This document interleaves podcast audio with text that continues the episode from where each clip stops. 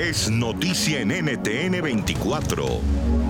En la segunda mitad de julio y dos meses antes de lo previsto, Johnson Johnson empezará a probar su vacuna contra la COVID-19 en humanos. El ensayo clínico que se llevará a cabo en Estados Unidos y Bélgica evaluará la seguridad de la fórmula y la respuesta inmune de casi 1.045 personas saludables de entre 18 y 55 años, así como en personas de 65 años o más. Esto se trata de una guerra que están librando muchos países, una carrera más bien para contener la rápida expansión del coronavirus en el mundo, esa anhelada vacuna que pueda surtir efecto en medio de esta situación.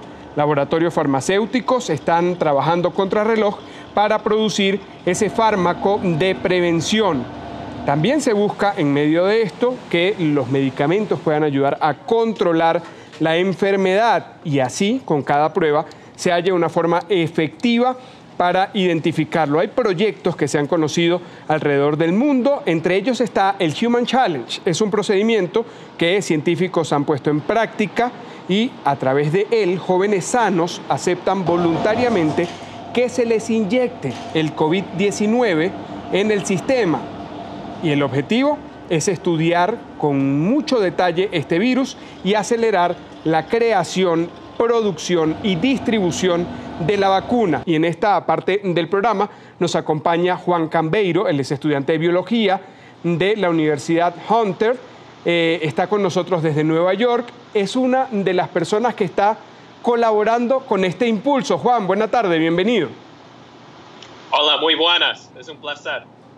Muy bien y, con mucho gusto de poder conversar a esta hora porque eh, formas parte de esas personas sanas, de esos jóvenes sanos que están eh, posicionándose como voluntarios para hacer estas pruebas, esta tercera fase que es eh, parte de una investigación que se hace a prisa, no precisamente porque se hiciera tarde, sino porque la coyuntura ha obligado a ello. Juan, ¿qué te impulsa a ti en lo particular a apuntarte como voluntario en este proyecto?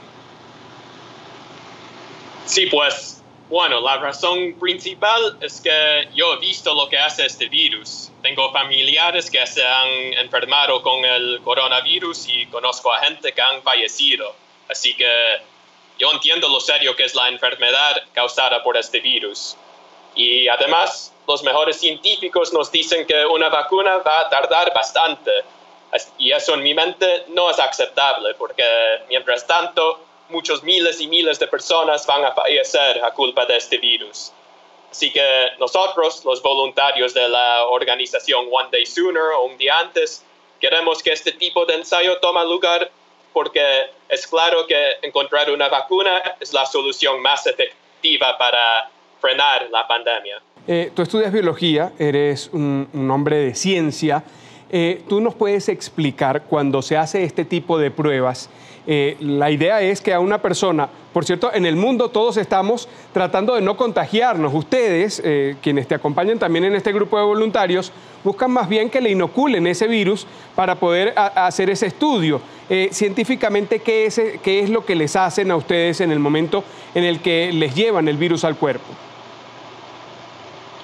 Muy bien, pues lo bueno de este tipo de ensayo es que sería mucho más rápido que los ensayos que se hacen normalmente, porque en vez de dar el candidato vacunal y esperar meses y meses a que los voluntarios se exponen naturalmente al virus para ver si la vacuna es eficaz, eh, en vez de eso los científicos van a saber en solo unas pocas semanas si el candidato vacunal tiene efectividad.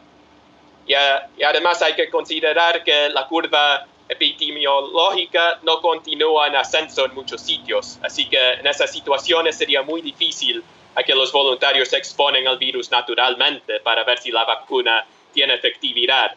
Así que la idea de este tipo de ensayo es exponer a los voluntarios al virus en una situación muy controlada para saber en solo unas pocas semanas si la vacuna tiene efectividad.